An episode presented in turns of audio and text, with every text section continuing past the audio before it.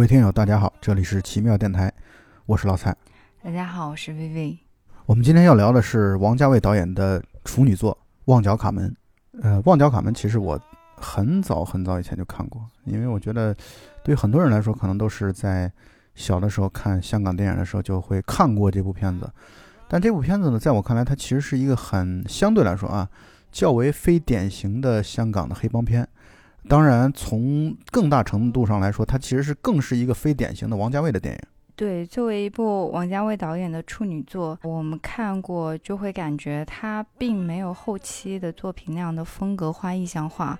更像是一个讲故事的片子。但是王家卫毕竟是王家卫，他在讲故事的时候也加入了他个人的一些。风格还有后期的一些东西，你可以看到。关于这个名字，我还是挺好奇的，我就去查了一下，为什么它叫旺角卡门。但是这个答案也挺让我吃惊的。据说旺角卡门本是另外一个故事，是讲一个年轻干探喜欢一个舞女，将卡门的故事放在旺角的这样一个故事。当时，呃，王家卫在拍这部片子的时候，几个演员他们。误以为现在正在拍的是那个故事。记者问他们拍什么戏的时候，他们就说《旺角卡门》。原本他在上戏的时候，王家卫是想更正的，但是他觉得大家也没有觉得什么不妥，他就让误会继续，就是这样一个无厘头的名字由来。原来是这样的，确实好像这个片子跟我们所理解的那个就是比才的戏剧《卡门》确实完全不是一个类型的东西。对。想要去找隐喻，也觉得特别的牵强。最后得到这个答案，我觉得还是挺值得幸福的。因为我为了录这期节目啊，我专门去把王家卫所有的片子，就是之前我没看过的片子，就都补齐了。因为王家卫一共也没拍多少部片子嘛，但是呢，我之前可能还有两部片子没看过，一部就是《二零四六》，还有一部就是。那个《蓝莓之夜》，二零四六看完之后，它是一如既往的王家卫式的电影，我非常喜欢啊。虽然我之前没有看二零四六，主要原因是因为我不喜欢章子怡，但是我看完二零四六之后，我觉得二零四六本身啊是带有强烈的王家卫的风格的电影，这对于我来说啊就非常吃这一套。但是《蓝莓之夜》我就很失望，我就觉得绝对是平均线以下的王家卫的电影。那么刚才我已经说了，《旺角卡门》是作为一个非典型性的王家卫的片子啊，就是。他和他后，呃，别说后期了，就和他下一部片子开始，《阿飞正传》开始往后的这些片子比起来啊，就是非常的相对来说，已经是非常的中规中矩了，就是单线的来去讲一个，就是老老实实的在讲故事，不像他后来从。《阿飞正传》开始就习惯于很飞的来去去讲这个故事，也就是留白特别的多，就是他把很多东西他就不给你讲，让你通过想象来去，这也就是王家卫电影的魅力嘛。在我看来，我喜欢王家卫的一个很重要的点就在于，他很多东西他不讲给你，他需要你自己去悟、自己去想、自己去想象，这其实是他的电影的独特的魅力。嗯，而且通过台词来让观众有遐想的空间。对，但《旺角卡门》这个片子呢，就明显就是这种。该给你交代的基本上都给你交代清楚，而且这个逻辑上也是按照一个较为线性的一个时间顺序的次序的这样的一个发展，然后来去把这个故事铺陈开来。所以可能当年这个《旺角卡门》这个片子在香港票房首先是惨败的，因为它和传统性的这个故事比起来没有那么的线性，没有那么的给你讲的那么的流畅。但是呢，和后续王家卫的片子比起来，又不那么的王家卫，所以好像看上去有点四不像，或者。让双方的影迷都不是很满意，就是特别喜欢商业片的影迷也不满意，然后特别喜欢王家卫电影的这种影迷也不满意。但我其实我挺喜欢《旺角卡门》的，这也就是为什么我要坚持录这么一期节目的原因所在。因为我觉得《旺角卡门》又清晰，又有王家卫后来的雏形，然后同时呢片子又拍的特别的美，然后这演员选的又特别的棒。而且《旺角卡门》还有一点就在于，我现在在看八九十年代的香港电影。有很多片子，我现在之前如果没看过的，我现在再去看，我看不下去。但是《旺角卡门》这样的片子，王家卫的电影是超越时代的，就是你八十年代拍的片子，你放到现在来看，一点不过时。这是我对王家卫的一个评价。嗯，没错，从现在流行的术语来说，应该是他拍的比较有高级感。对啊，因为他本身就是一个有高级感的一个人嘛，一对个，导我也。猜想说，可能王家卫导演正是在处女作中尝试出他自己喜欢的风格，然后在后期演化。对，因为确实明显的就是这个片子和他两三年之后的《阿飞正传》比起来，这个真的是这个跃迁幅度有点儿太大了。但是还是可以从中找到痕迹。那当然了，那毕竟是王家卫嘛，毕竟他是一以贯之，是他个体。嗯，所以我们一起来聊一聊这部王家卫电影世界开篇之作啊，《旺角卡门》。那个其实我不知道你对他的第一个镜头印象深刻不深刻，我觉得第第一个镜头其实就凸显出来王家卫电影的不凡，就你看他的取景的角度，它是一个非典型的这种空镜头的取景角度，很有一种很强烈的赛博朋克风格的这样的一个画面，嗯，就是它确实从一开始就显示出来和常规的香港的这种黑帮片、商业类型片有区别的地方，就是在这种呃取景啊、这个镜头框当中所给大家看到的内容上，就显示出这种高级感。那可能在那个时代是不容于那个时代的审美的标准和规范的啊，但在现在看起来就会显得特别的好看，就是你现在接受它没有任何的问题啊，你不会觉得有任何的突兀。你说到这里，我突然想起了前段时间我们一起看过那部《放大》，一九六几年的电影，在现在看起来也是毫不过时。它从影片一开始那个片头曲的那个剪辑的时候，就感觉特别特别的时髦。其实嗯我觉得艺术这个东西，一个电影能够称之为艺术，哪怕是取景，哪怕是某一个方面能称之为艺术，它都是无法过时的，或者说是经历时间会越陈越香。嗯，那《旺角卡门》一开始呢，其实就是在我看来，这部片子其实是讲的三个人物之间的关系啊，三个人物都是大名鼎鼎的演员，呃，分别是刘德华、张学友和张曼玉。那么三个主演在这个片子当中，我觉得演的都很都很棒，都很出色。嗯那华仔啊，也就是刘德华所扮演的这个华仔，扮演的是一个小混混，当然他算是黑道当中的一个中层干部啊，就是还要带小弟的对，只有唯一的一个小弟就是乌蝇哥，就是这个片子其实贡献了在我们微信表情包当中可能出镜率最高的那个张学友的那个表情包。对，不得不说，张学友在乌蝇这个角色拿捏真的是非常棒。后来他最终得到了是呃香港电影金像奖的最佳男配，我觉得也是实至名归了。嗯，没问题。但是我们现在看起来啊，就这个片子对张学友的这个这个刻画和描绘啊，演技当然没得说了，但是就是嗯总让人感觉有一种特别可怜他的一种感觉，就是堂堂天王，当然那个时候还没有四大天王这个称号啊，嗯嗯就堂堂天王仔，然后在这个片子当中被打成了猪头，就让人看得很心酸。就现在看起来很心酸。当然，我多插一句，就是其实我看过一张照片的对比，就是在可能他们年轻时候二十来岁、三十岁的那个样子的时候，四大天王。和现在这个阶段，可能就是近五年的四大天王的近照来去对比啊，就是我都明显感受到了，就是在四大天王早期，黎明啊、郭富城啊，他们早期的时候，其实张学友是明显从颜值的角度来说是完全拖了四大天王后腿的一个人，但是到老了之后，张学友的这个颜值层层的往上涨，就是这个气质特别的好。你去看一看现在的这个照片的这个对比啊，就是，呃，你就能感受到张学友是真的是越老越香，越老越醇厚，越老越。越有魅力啊！我所以，我非常非常喜欢张学友，就是他的这个变化实在是太大了。对，但是你说的这个规律在普通人当中也成立吧？应该岁月同意这个观点拜的是美人和帅不，我不同意这个观点。就是有的人其实可能是越老越丑，有的人可能他就没帅过啊，有很多人是这样的。他也许是衰败的不太那么明显吧，然后再加上气质的提升。不光是衰败的不明显，我觉得他反而是在提升的。就是你比如像刘德华，其实他和年轻时候比起来，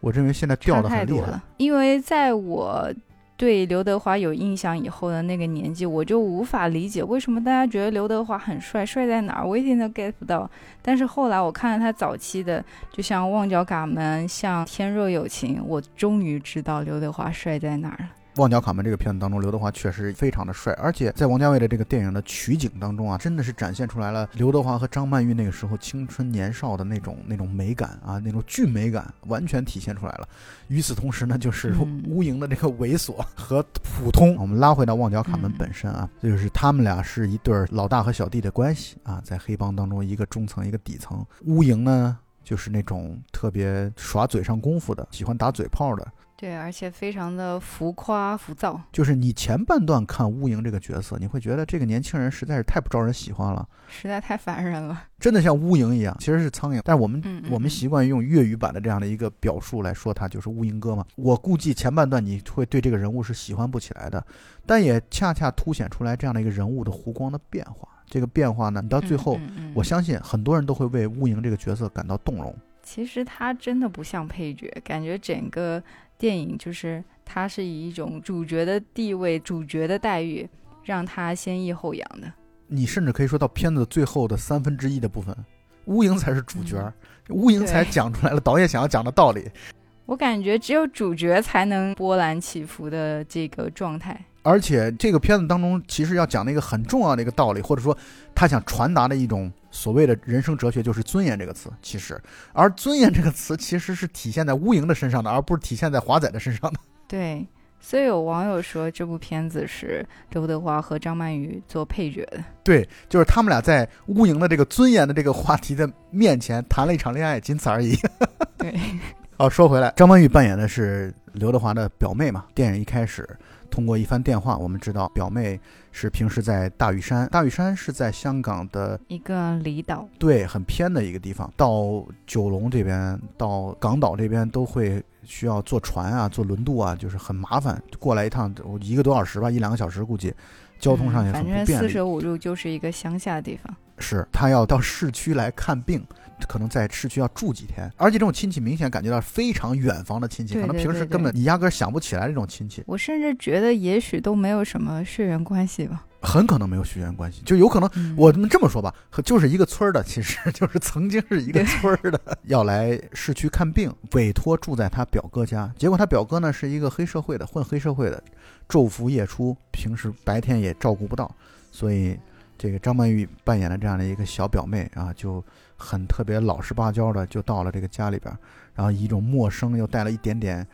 恐慌的这样的一个表情，嗯，然后进入到了这样的一个城市当中的世界里。一开始其实就表现了这样的一个局面，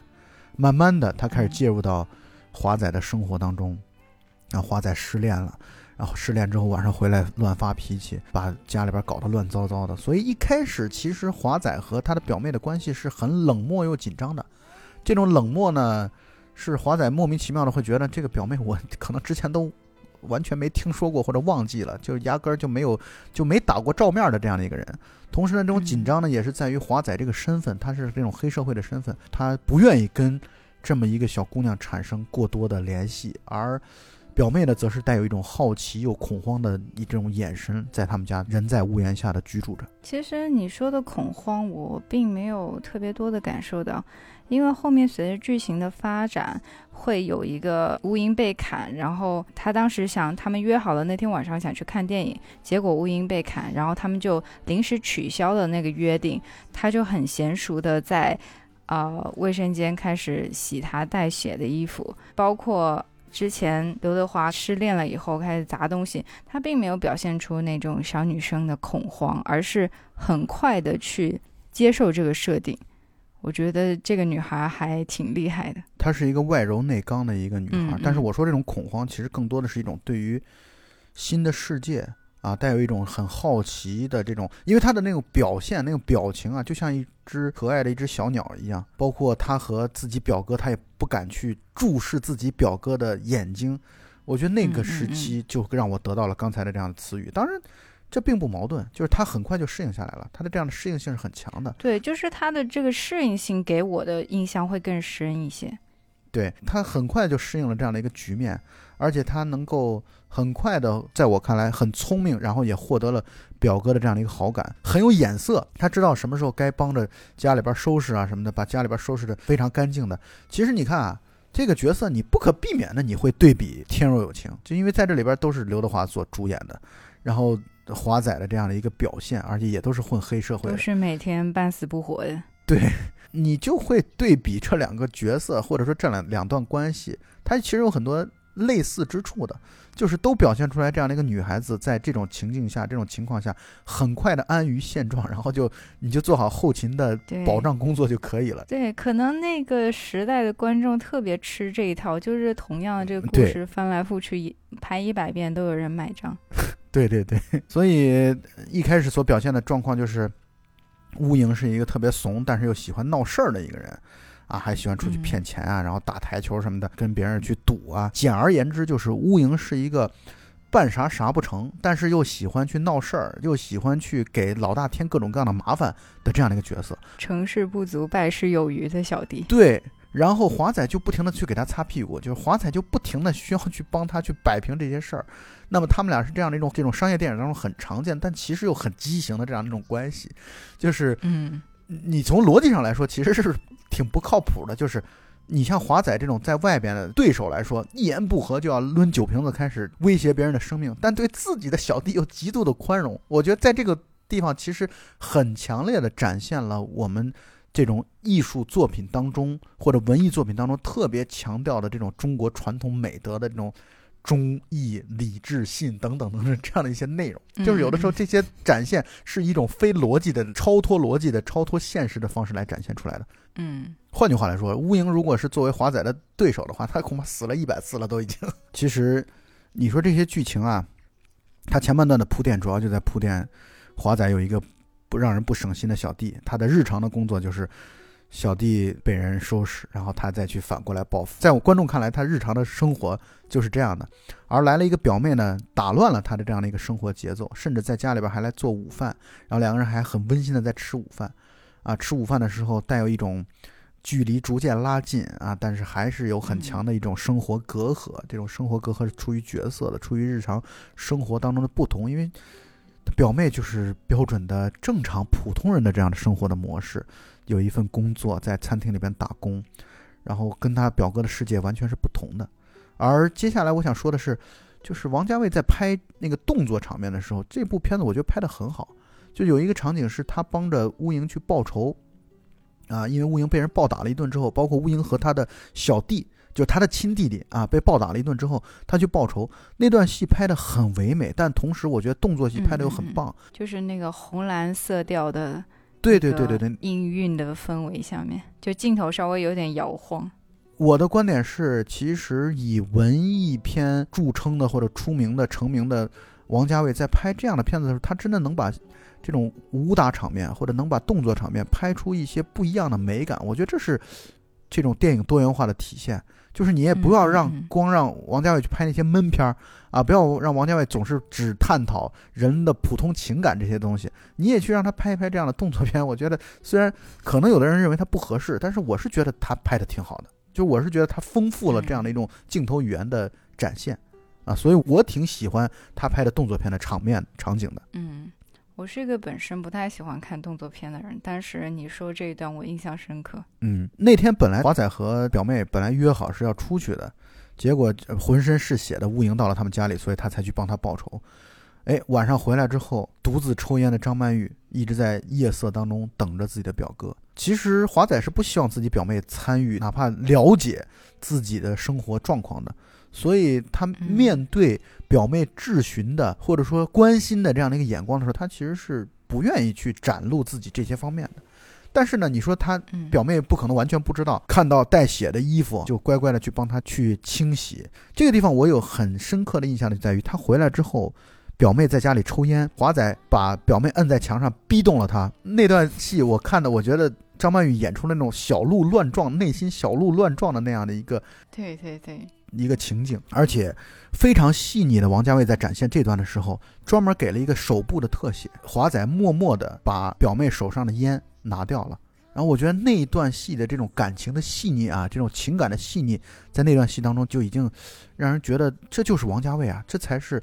我们喜欢的王家卫，他为什么这个片子我喜欢的原因所在啊，就是很细腻，他会展现一些不是按常理出牌的去展现两个人的情感，对对对，不需要对白，不需要语言，不需要这些观众就一看就懂的东西，而是需要一些你去回味的、你去品味的这样的一些东西。我觉得这个是很棒的地方。对，还有个细节，这里就不按照顺序讲了，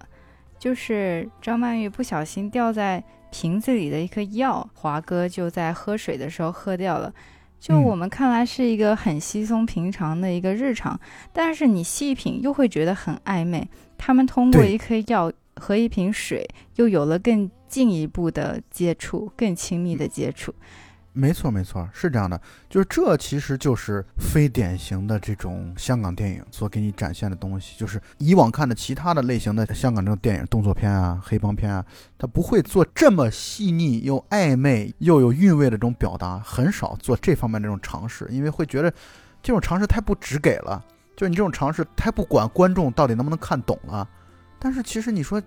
我们还是那句话，你一个电影难道非得要每一个细节、每一个镜头你都非要懂吗？你都非要搞清楚他这个画面，他到底是想要给你去讲清楚什么事儿吗？你留一点留白，留一点想象空间，这不才是更棒的事情吗？对吧？而且这也是王家卫电影我非常喜欢的一个地方，就是这些值得玩味的东西，不能说你看电影的水平有多高，你就能感受到。也许有些细节就是。你去设身处地的想一想，你的内心就会有共鸣。就是那些很稀松平常又值得玩味的一些细节，非常的吸引人。对，当天晚上其实小鹿乱撞的张曼玉给我留下了很深刻的印象，而第二天早上花仔醒来之后。发现表妹已经不见了。表妹其实看病的结果啊没有问题，检查结果挺好的，包括店里边在催她回去，所以她就离开了。离开的时候留下了一个非常重要的一个字条，字条当中给了一个非常重要的浪漫的线索，就是说他买了一组杯子，因为家里边的杯子没有一个是完好无损的，所以他留了了一组杯子，其中还藏起来了一个杯子。这个地方就是很浪漫。就是刘德华也会心一笑，这个我觉得哎很有意思。这个地方太王家卫了。而且还有一点啊，我个人觉得啊，张曼玉在留字条的时候，她的内心是希冀自己的表哥能够去找他的。而且我说白了，这个隐喻就是，如果表哥去找杯子，就意味着他会想起自己的表妹。那而这种想念，这种想象。那其实，在张曼玉看起来是很甜蜜的一件事情，而她也希冀于有一天表哥在找杯子的时候想起她，会愿意来大屿山找她。我觉得，其实如果我们作为观众多的解读的话，就能够想到这样的一个层面。就是我的解读很直接啊，他能那么跟他说，就是说我喜欢你。对，是的，是这个意思。于是这条线就暂时告一段落，接下来就要把精力更多的放在。华仔和他的不省心的小弟乌蝇身上了。接下来的剧情就是乌蝇的弟弟阿西结婚，阿西的这个岳父对自己的女婿很不满意啊。乌蝇帮他弟弟来出头，其实就表现出来了，这个乌蝇属于又没本事，但是呢又要努力的去给自己挣得尊严。就是我们前半段在看吴影的角色的时候，你就会觉得这个人很讨厌，就是又没本事，还喜欢出风头，就打肿脸充胖子嘛。就是你，你后来到慢慢的，你会意识到，就包括我们前边我和大环舅还有 Jumper 我们录的节目，关于纪念吴孟达的这样的一个节目当中也谈到了，就是我们以往的时候都会觉得，我们在看电影的时候，自然而然就会把自己的角色带入到。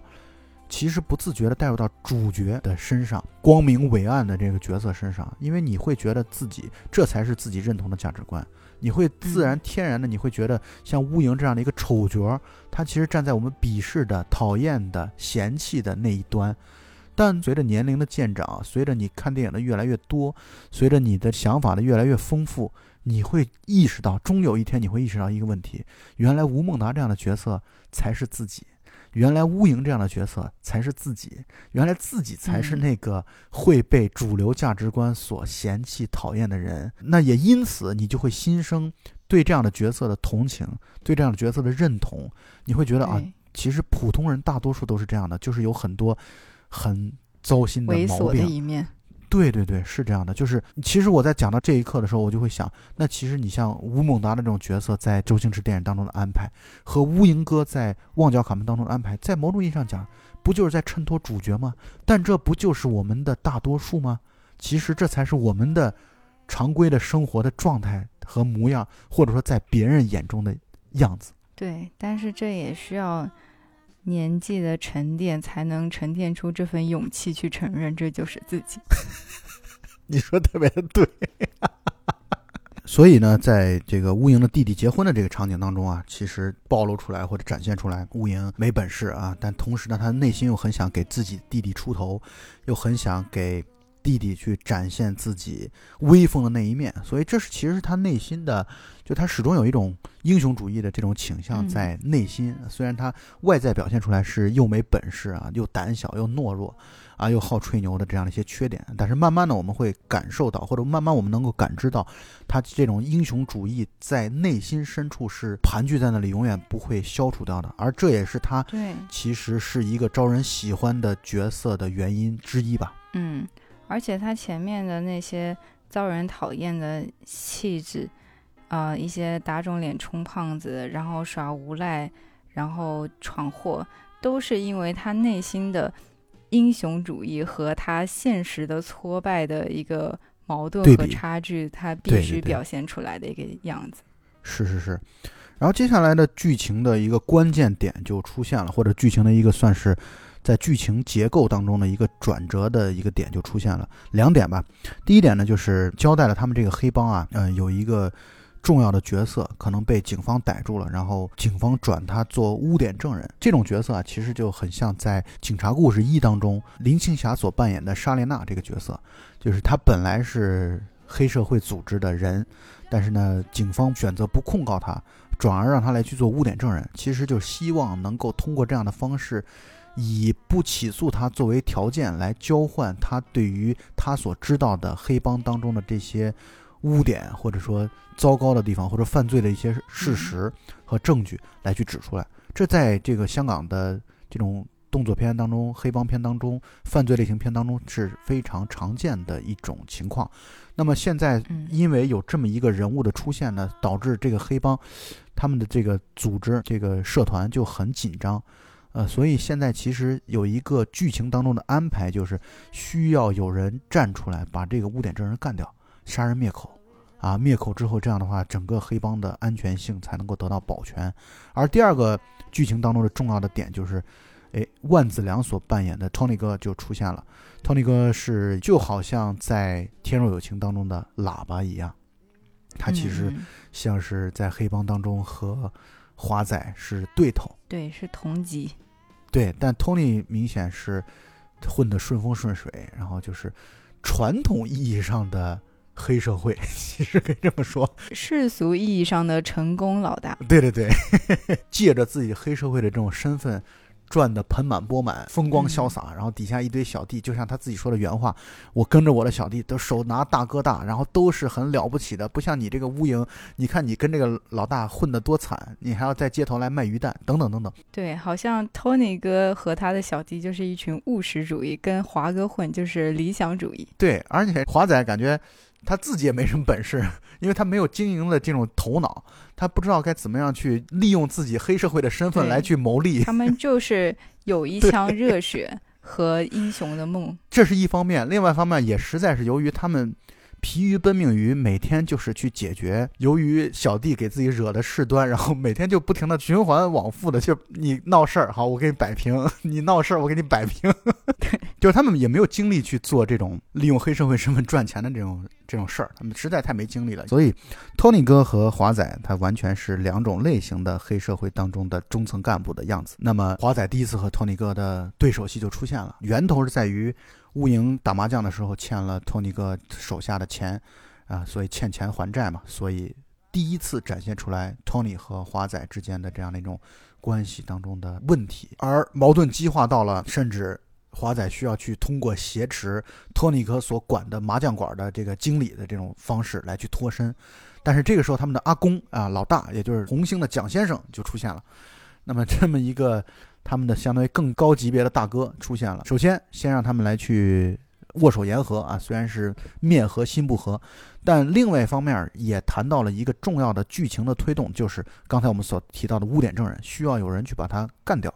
啊，那这个时候到底是谁领这个彩头，谁去把这个人干掉，领这个任务，领这个安家费，其实就变成了接下来剧情当中的重要的内容了，并且在这场黑社会内部的工作会议当中，这个黑社会的这个老大阿公就专门把华仔留下来，跟他说：“你的这个小弟实在是一个定时炸弹，你留他在身边的话，给你会带来很多的麻烦。你而且他也混不出来，看着也也没希望了，想成为一个。”冉冉升起的黑社会的明星啊，做不到啊，那干脆让他做点正道吧。就是一旦走上这一道，就没法离开了。但是呢，这个人又没法安置，那就干脆让他去做这个卖鱼蛋，做点正经生意就完了。你看啊，这个乌蝇的这个身份啊，其实他对应的就是《天若有情》当中的太保啊。就是他如果不是一个会闹事儿的人，他如果就是一个他知道自己能力不足，喜欢打打嘴炮，但是呢又没有什么太大的危害，他可能就会发展的就像《天若有情》当中的太保一样，就浑浑噩噩的，可能度过自己的漫长的黑社会的生涯，一直是一个被人瞧不起，但是呢又也做不了什么正道正行的这样的一个角色。可能香港黑社会的体系就是这样子安排的，对，各司其职，什么样的性格，什么样的抱负，在什么样的岗位。就差不多有一个模板，但是你可以明显感受到的就是，他其实很强烈的这个乌蝇的这个模板就是 《天若有情》当中的达叔。对，但是他的性格又不允许他自己做这样的事情。对，所以这个地方我们来谈一谈乌蝇的这个性格啊。就他去卖鱼蛋的时候，结果警察来了，他也不跑。我认为他性格主要有几点啊。第一就是他性格是很懦弱的，就是他本身其实挺挺怂的一个人。就他本质上来说，他怂，他叫那么大声，他很多时候去装腔作势，他的本质是因为他怂，他知道他胆小，所以他才要。包括你养狗，你肯定知道这件事。有的那些狗其实是胆很胆小，这就是跟我家的狗一样一样，就是明明是很胆小的，但是他每次他还要先摆出一副 特别凶的大嗓门的样子，然后去威吓别人。对，我就知道你会想到你们家的狗。没错。太像了，一般你从来没有听到街上有金毛或者什么大型犬在叫，都是那些小屁狗。对，小屁狗特别喜欢叫，而且小屁狗每次见到那些大狗之后，它首先它先叫，它想通过这种叫来去呃树立自己的这个威风。对，就是特别是主人拉着绳子的时候，那包括这里的乌鹰也是一样的，就主人拉着绳子的时候，那狗会叫的，那表现出我今天非撕了你不可。然后如果主人把绳子放开，它就会立马安静下来。就你别拉着我，你看我不弄死他。我想跟他是一个心态。对啊，你看乌蝇，其实我估计他可能确实是观察了很多 这种装腔作势的狗的这样的一个状态。当然，我们这个绝对没有贬义啊，就是其实这种性格的这种东西啊，它其实是动物身上它可能有一些一以贯之的。乌蝇的第二个性格特点就是好高骛远啊，就是你明显感觉到他心比天高，命比纸薄，就是他也不太愿意去踏踏实实的。一步一个脚印的，在自己黑社会的生涯当中来去创造价值，他好像不是这样的一个性格，他不愿意这么来去做。但是前面两点全都是自己的这个缺点啊，而且很招人厌的这种缺点。但第三个呢，就是慢慢的朝好的方向去，就是他这个人是特别好面子，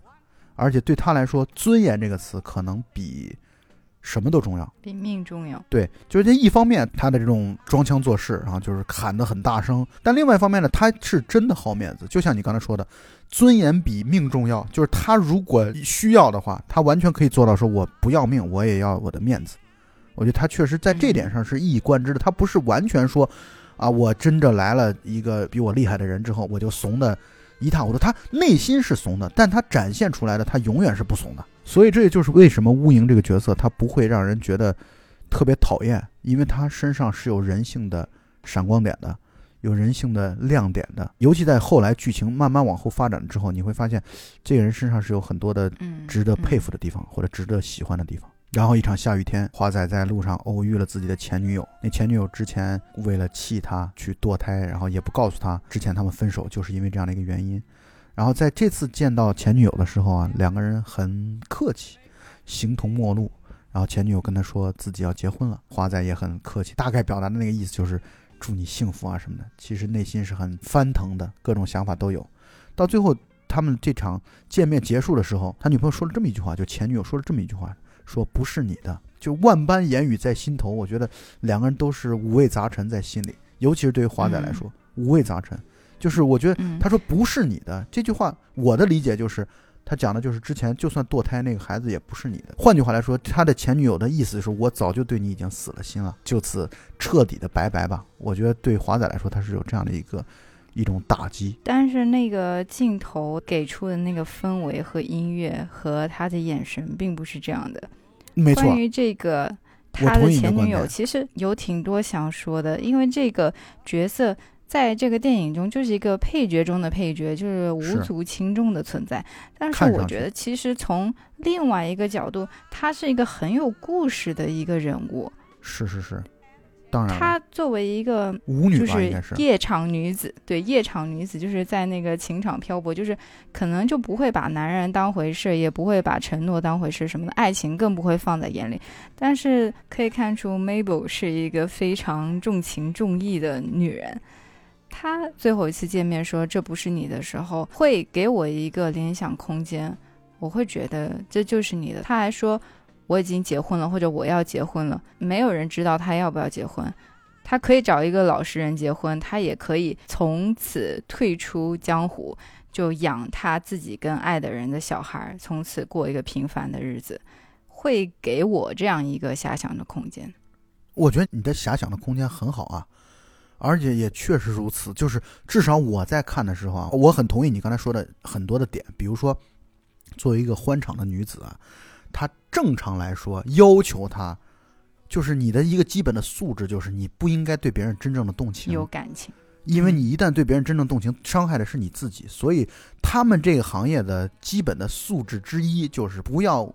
对男人动情，真正动情。你应该去，不管是嫁也好，还是说你应该和怎样的男人在一起，就是有本事、愿意养活你、愿意给你钱，然后等等等等这样的一种。这种有身份的这种男人，对你好的这种男人在一起，就是再不济，嗯就是他对你没有情感，他至少把钱给你，让你能够过得舒舒服服的。但是在对呃，华仔这边，可以说他其实都得不到。就是你说关爱关心能得到吗？根本不可能。就是华仔他妈对自己小弟的、对乌蝇的这种关心，都对自己女朋友的关心要更甚，动不动天天都跟乌蝇混在一起，对不对？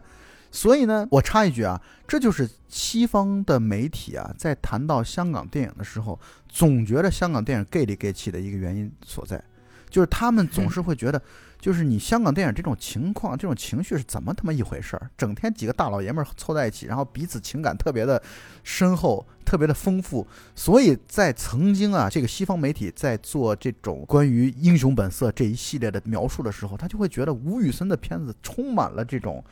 男人的激情，但是我当然是不认同了啊，就是这其实是是文化隔阂啊。就是我们东方的，我们中国的这种忠和义，其实你们是就是没有办法理解到这这么深厚的一个层面的。同样的，很多西方的一些文化和一些价值观，我们作为局外人也是很难理解的。比如说关于宗教信仰，对对，关于呃人和上帝和神父的关系，我们会也会觉得很奇怪啊，就是没错，文化的不同导致的。求同存异啊，大家互相反正就是嗯我们作为东方的观众，我们很理解自己的这方面的东西就行了。然后同时呢，我们也尽量的去理解别人啊，这就差远了。我们再拉回来。嗯嗯，所以呢，作为一个舞女，她的基本的要素之一就是不要对男人动情。但是你能明显的感觉到，这个 Mabel，也就是华仔的前女友，她其实是真正对这个男人动了心了。然后呢，她甚至在这场雨天当中跟自己前男友的这个见面啊，我觉得她不管是说自己结婚也好，还是说这个孩子不是她的也好，啊、我觉得她其实一方面是在处处在给自己前男友可以说是留面子，或者说她在掩嗯盖自己的情感，她在掩饰自己对自己前男友的这样的一种深厚的情感，同时一方面呢也是在给自己找一个台阶。明显能感受到一点，就是她对华仔的感情是非常深厚，她是可能华仔是她唯一真正深爱的男人。对，我觉得就是给我的感觉是，这可怜的舞女爱上了一个永远不会给她承诺的男人，然后她好不容易做了心理建设，告诉自己要怎么怎么怎么做，然后所以在他见到呃华仔的时候，其实是很紧张的，他害怕这个男人再给他带来冲击，打破是。她好不容易建立的心理防线和告诉自己要过的将来的生活。没错，但是这也很讽刺，因为华仔见完前女友在雨中的这个相遇的情景之后的下一个剧情，就是他去找他的表妹阿娥，就是一个人为你付出的一切，结果只是一个让你想起自己心中喜欢的人的一个契机，感觉非常的薄凉。但是爱情就是这样。不，但这是一方面啊。但是我觉得这个问题是很复杂的。一方面就是像你说的这个讽刺，我也很同意。但另外一方面，其实也可以这么来理解啊。那一刻，其实华仔对于他的表妹还没有那么强烈的感情，就是他更像是在一个女人那边吃了瘪之后，然后迫切的需要一个、一个转移自己注意力的对象。然后他这个时候其实对他来说，表妹就是一个最好的选择。我可以得出这样的一个结论啊，就像华仔这样的一个男人啊，他会更容易，就是女人爱他会比他爱女人更多一点，这种情况会更容易。所以对他来说，他选择了啊，他知道那有那个那个女孩是喜欢自己的，然后他于是他就去，他就去找了她，他也想获得自己内心的这样的一种安慰，或者内心的这样的一种痛苦的发泄。对。在这个冲击之后，于是他打开了自己的备胎部，然后第一个找到阿娥，是，然后他就去大屿山，背景音乐就开始响起来了。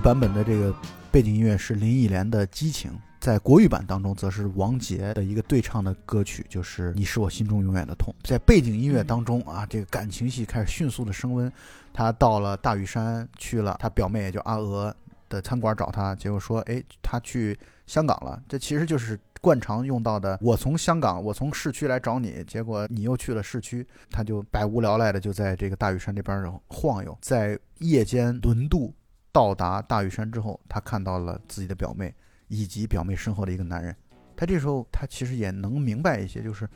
别人不会无休止的去等待你，别人也有自己的生活啊，别人可能也有自己的男朋友或者潜在的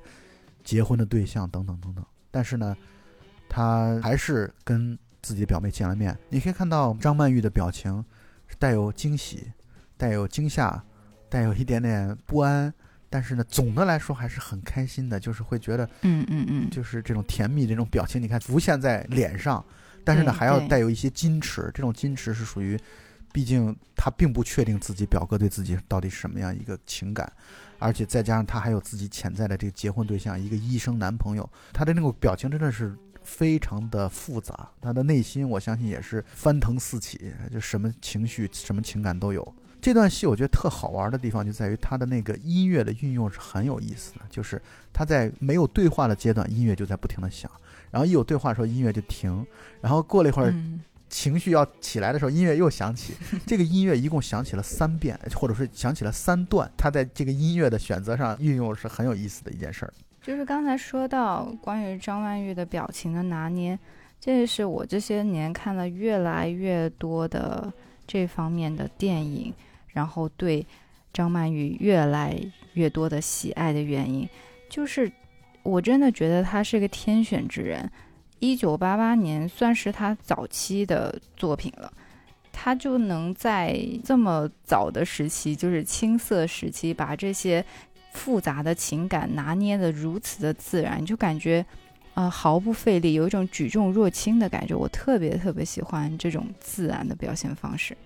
相比较我们刚才在聊的时候聊到的二零四六的章子怡的那个表演，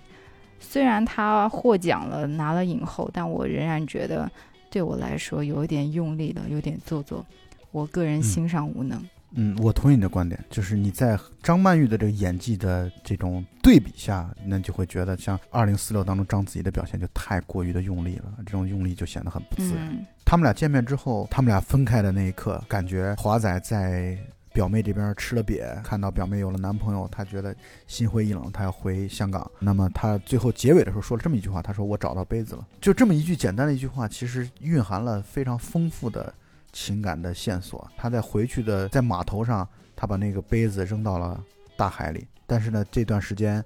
张曼玉可以说是跟男朋友离开了之后。她其实内心是放不下表哥，而且表哥说了找到杯子那句话，其实带有一种很强烈的表白的意味，其实是或者说对自己表白这种回应的意味。所以呢，他其实内心应该是非常复杂的，所以他拼命的给表哥打 call 机，要把表哥留下来。张小姐给你打电话说让你在码头等他什么的，无论如何也要等他。对，然后两个人码头重逢，拉到电话亭当中热吻。我觉得王家卫拍这种浪漫的这种桥段啊，这种戏对他来说简直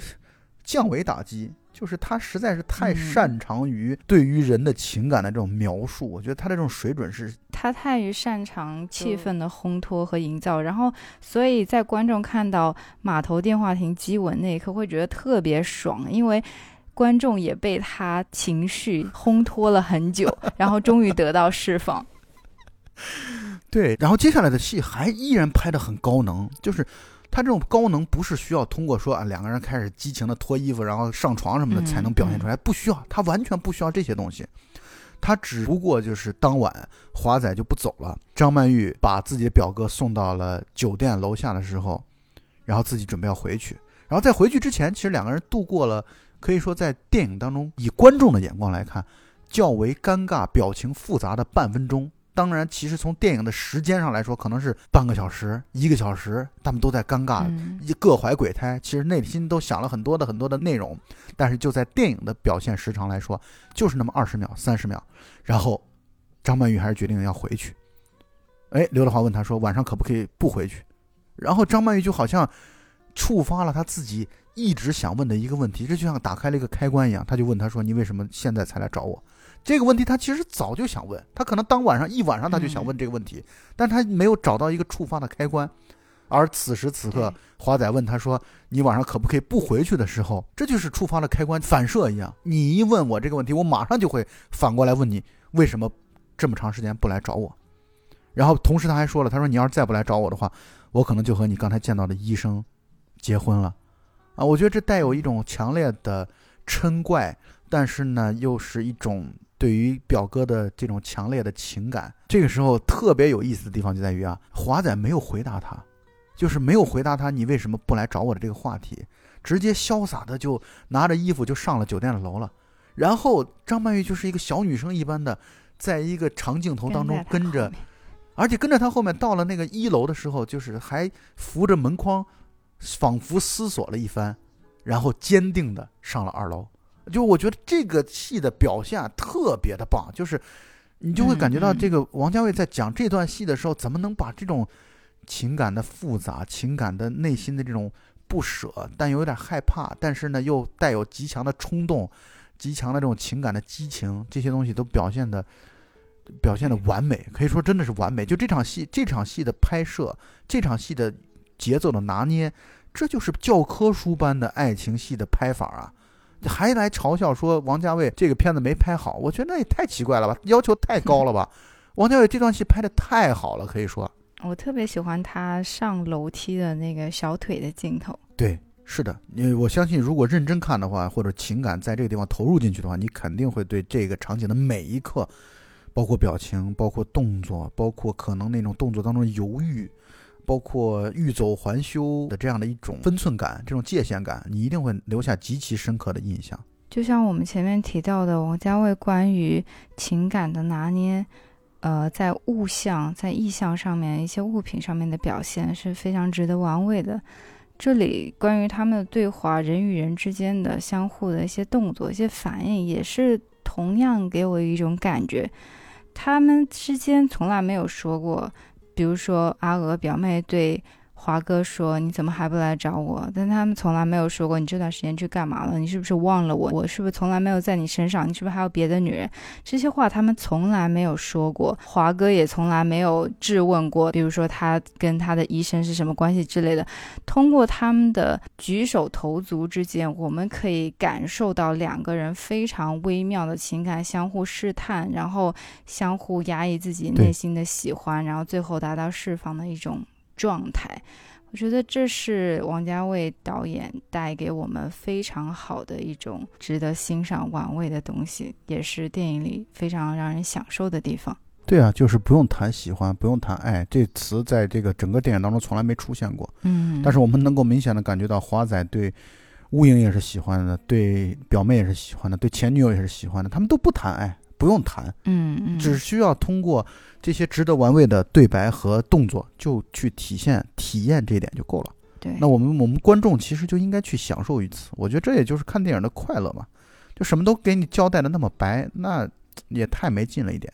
对我这里又想到一个题外话，就是我觉得可能喜欢王家卫或者是喜欢含蓄的影视作品、文学作品的人是不可能去喜欢小品的，尤其不可能喜欢那种纯煽情性的小品的。我对小品其实最大的意见就是他的煽情什么的都不说了，就是一个包袱会抖一百遍，抖得让你浑身发麻，这就是含蓄的反面，留白的反面。是我们都喜欢留白。那么我们回到剧情当中来，花开两朵，各表一枝啊。我们一方面在谈那对小情侣的这个情感的戏，但另外一方面呢，就是乌蝇，然后他在街上卖鱼蛋，然后遇到了托尼哥，然后被托尼以及手下羞辱，他去报复。你看他去报复的方式啊，也是采用一种甚至近乎于幼稚的这样的一种方式，就是通过去划别人的车。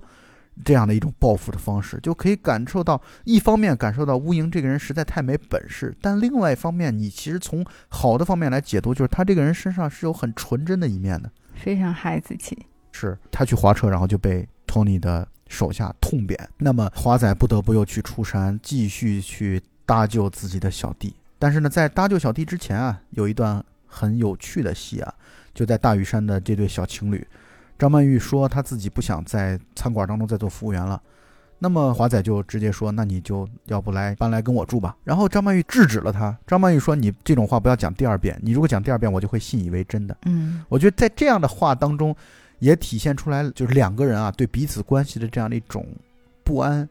对，对于有没有未来，其实是不确定。就从另外一个角度来讲，即使对未来每一天都不确定，甚至可能今天都不知道明天会怎样的情况下，依然去迸发这种强烈的情感，就可见这种情感之强烈之炽热。这也是故事点，也是人们想看的地方。接下来的又来到勇闯天涯救乌营的这样的桥段，他跑去救乌营，然后反过来又被对方制住，然后他先用手枪去把托尼。恐吓住了华仔，就明显是他在电影当中永远是那种好勇斗狠，但同时以气势去制住别人，在这一点上又和《天若有情》当中的华帝可以说是如出一辙或者不谋而合。对，人物上几乎都没有什么变化，在我看来都是一以贯之的，全部都是一样的。但是呢，这段剧情呢，就是他先把乌蝇从托尼那边救出来。这个地方有一个小细节，我相信你也可能印象很深刻，就是。在救出乌蝇的那一刻，他让托尼命令手下把乌蝇扶起来。乌蝇那个时候已经被打成猪头了，但是乌蝇说：“不要扶我，我自己可以站起来。”就是你在这么一个小的细节当中，其实相当于导演在塑造乌蝇内心，他是追求尊严的，而他也一直把这个追求对尊严的这种追求贯穿于自己行动当中的。就是你前半段看到的乌蝇的这种怂、这种胆小、这种懦弱。这种没本事，但是你会发现他对尊严的这种追逐是真实的，就是他只要有机会，他一定要去展现自己真正靠自己的这样的一种倔强，这样的一种对尊严的这种坚持，就是我绝对不会去认输。啊，哪怕口头上我也绝对不会认输，我心里其实也不想认输。这种勇敢，这种坚持，其实这就是在把这样的一个人物的全面性，再把他的优点，在不断的展现给我们观众。大概从这一刻开始，观众应该就要对乌蝇黑转粉了。导演和那个时期的电影一直想要塑造或者歌颂的，其实是那些内心有自己坚守和灵魂的人。即便是乌英在一开始看起来非常的莫名其妙，但是在这一刻，我们才能看到他到底是坚守一些什么。然后再相比较混得顺风顺水的 Tony，其实他在乌英的衬托下，从理想主义、从内心坚守的角度来看，他也不过是个 loser。对这一点，尤其在后续的剧情当中也会得到体现啊。咱们现在还是先按照时间次序来继续说。嗯，然后呢，他们虽然从 Tony 的那个大本营那儿逃了出来，可是回到自己的落脚的地方之后，没多长时间就又被堵了，反过来又被对方不断的羞辱，然后两个人都被打得一塌糊涂。但是这段戏，我想来谈一谈为什么 Tony 会把他们俩放走。而没有真正给他们致命一击，把他们杀死。因为剧情中也说了，就是如果说 Tony 这时候把那个乌鹰干掉的话，去干掉那个污点证人的这个苦差就会落在他身上。没错，像他现在在这个黑社会的地位以及他的生活状态，他应该是非常满意的。他是不想要去拿安家费的，他不会做这个亡命之徒，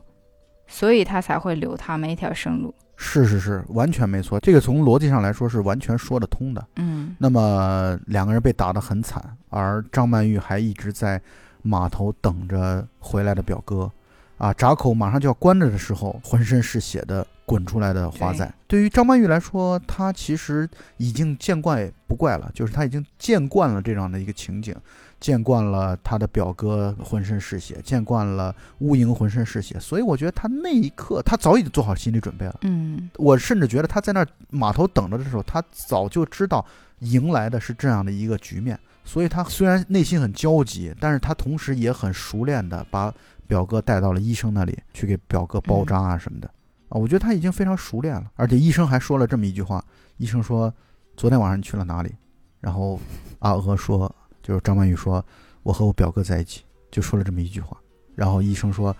一会儿走的时候把门关好就行，有什么事儿就来叫我。”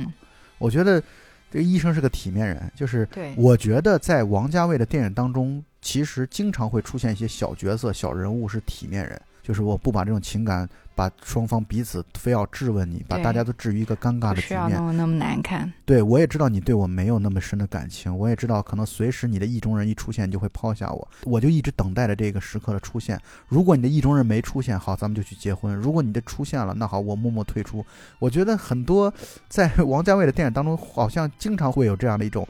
默默无闻的小人物，但是这些小人物让人感觉很好，就让人感觉很聪明、很体面啊，就是。我也不争不逐，就是安然度日。就是你怎么样的命运给我怎样的安排，我就安然接受。我觉得这是很棒的一种人物设置，完美的备胎。对，是这样的。然后又要讲两条线，一条线就是乌蝇那边去找了真正的老大，找老大意思是说我要去接这个活儿啊，我把这个干掉污点证人的活儿我要接了。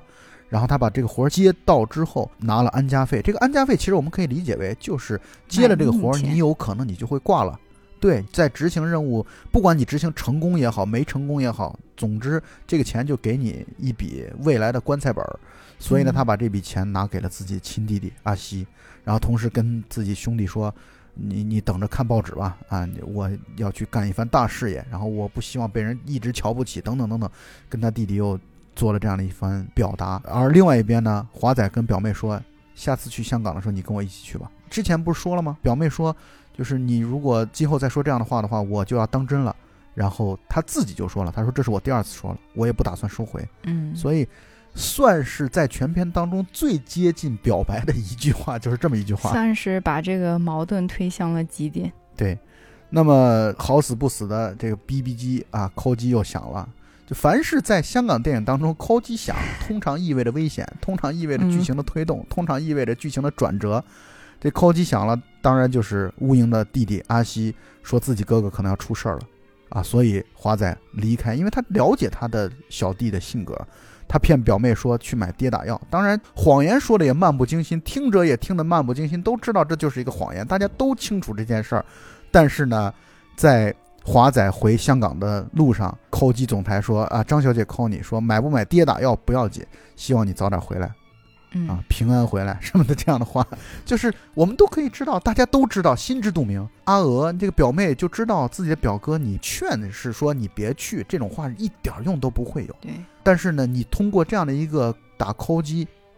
其实一方面是在为自己的这个喜欢的心上人在祈福，另外一方面也是说，那你就安心的去，你把任务办好了，我在这边乖乖的等你。所以你可以理解为，就王家卫的台词都有这种潜台词，这种潜台词的琢磨或者潜台词的玩味，这其实是观赏王家卫电影当中很有趣味的一件事情。对，这里也充分展现了张曼玉这个角色的可爱之处。就是每个男人遐想的完美对象的品质，他都有了，特别的懂事、乖巧、不拉扯，又美丽、善良。对，就是对这个角色已经描述到了一个这种极品的这样的一个程度。对，所以我觉得真正的好导演都是懂人性的，都既懂男人又懂女人的。他知道塑造成什么样是属于大家心目当中会认为这是最棒的这种对象。最棒的人物设置等等等等，那么乌蝇呢？他自己已经知道自己大限将至，他抱着一个视死如归的心态来去完成这个任务。在完成任务之前，他要做三件事儿。第一件事儿就是给他自己弟弟钱，给阿西一笔钱。第二件事儿呢，就是之前不是他们被托尼羞辱的很严重嘛，所以他要反过来去做报复，他要去托尼的那边去找回尊严，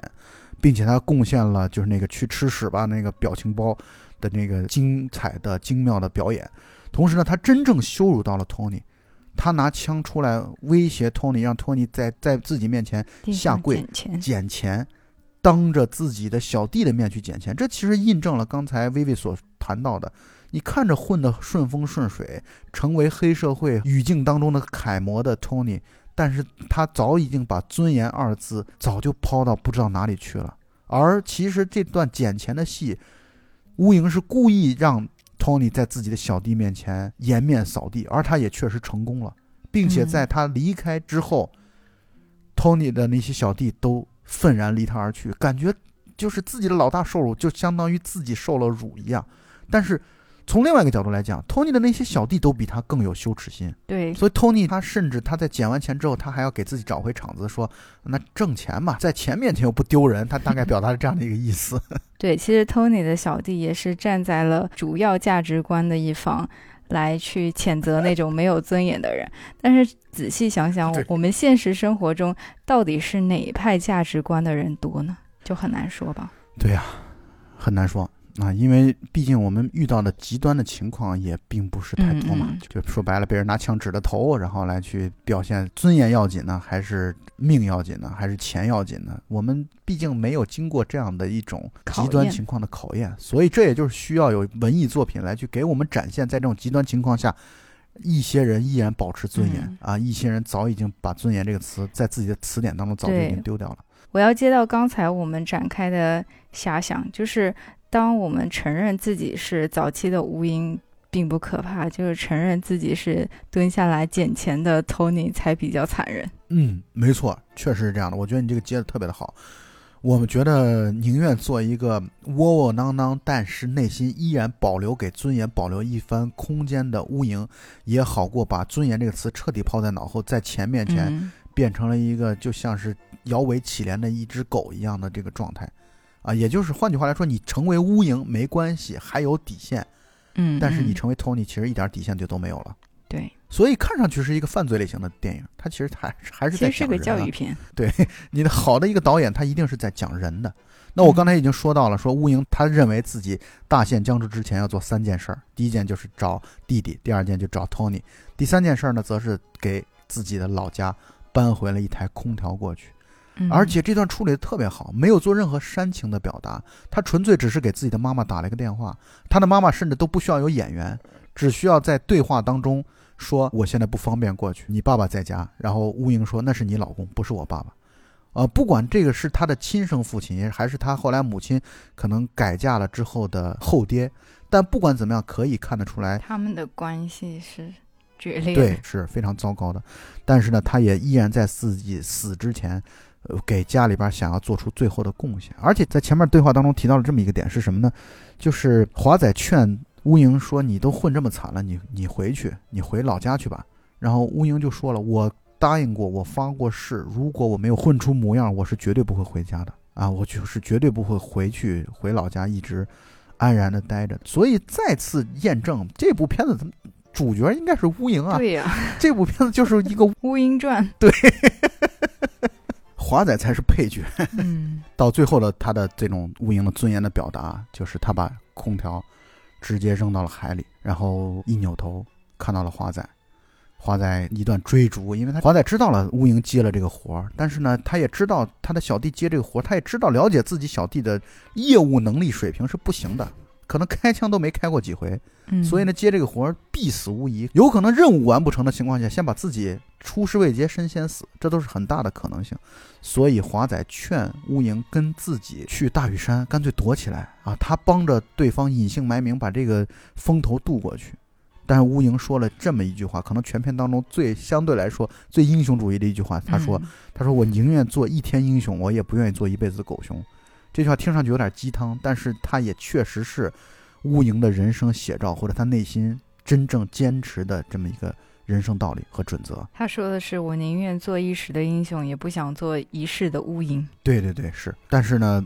华仔就是还是坚持要让乌蝇去大屿山，跟他一起来去隐姓埋名，然后过上小日子。表面上乌蝇答应了，但其实却找了个档口跑掉了。然后就是大结局。我们可以知道，前半段或者说前大半段铺垫了这么久，但一定是一个悲剧啊，一定是一个悲剧收场的结局。而且这种悲剧呢，是相当于搭上两个人的性命，完成了任务。就乌蝇去干掉污点证人的时候，开枪并没有彻底打死那个污点证人，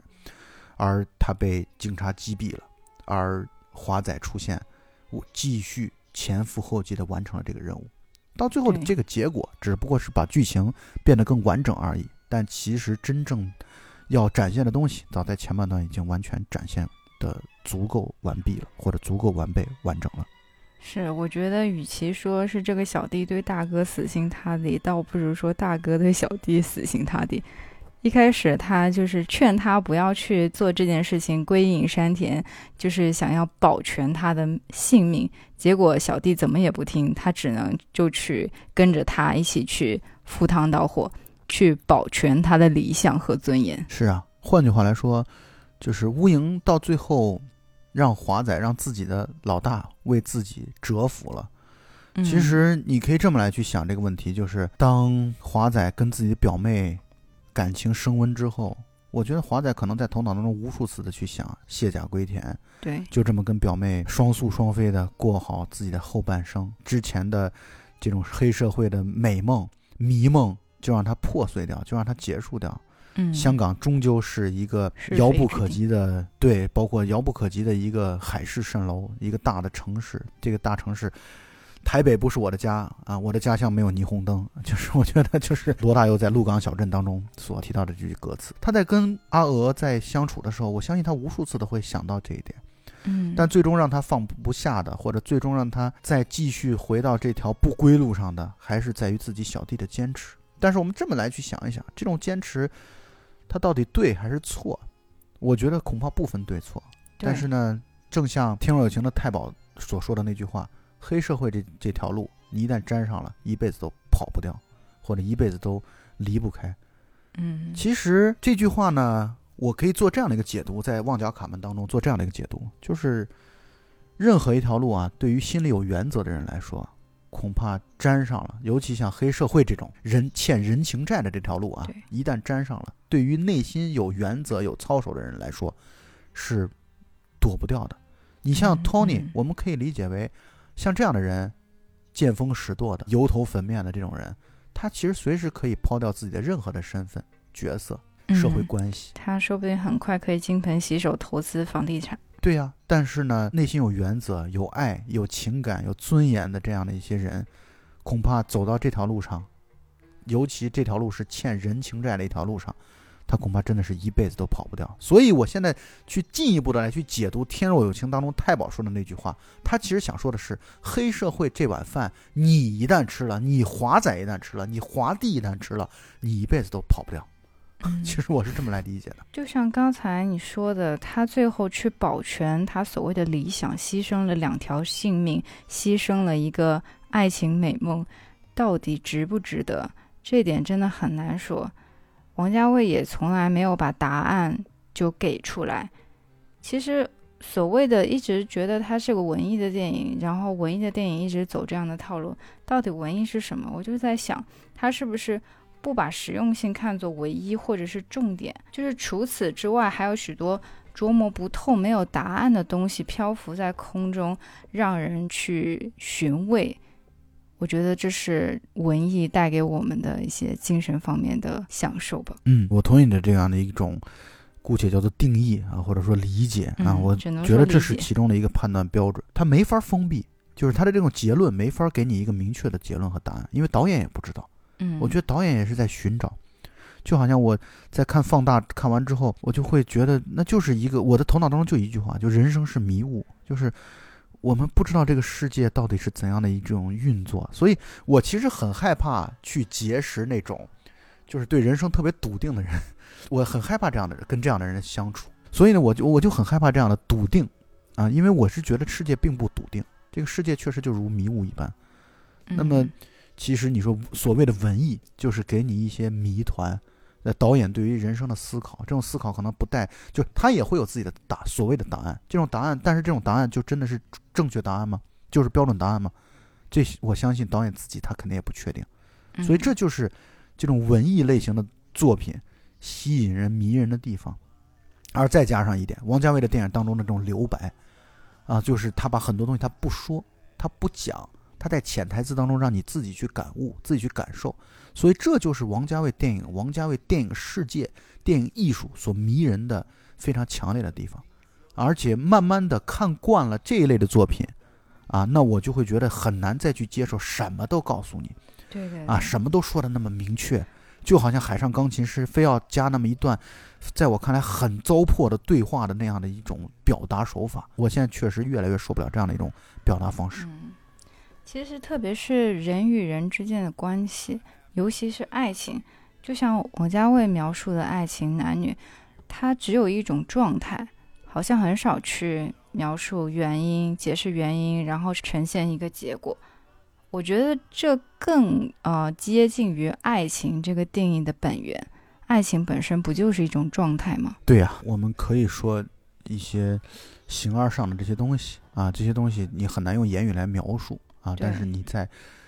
看文艺作品的过程当中，你自己去慢慢的感受。对他有时候给你一个画面、一段音乐，或者是一句完全无相关的一个一个对白，会让你那一刻就突然。内心有一种精神上的高潮，不是把事情说得很清楚能给你的惊喜，因为你自己去感悟到了一些东西之后，你被打击到了之后，头脑当中所产生出来一些泡沫、一些泡泡，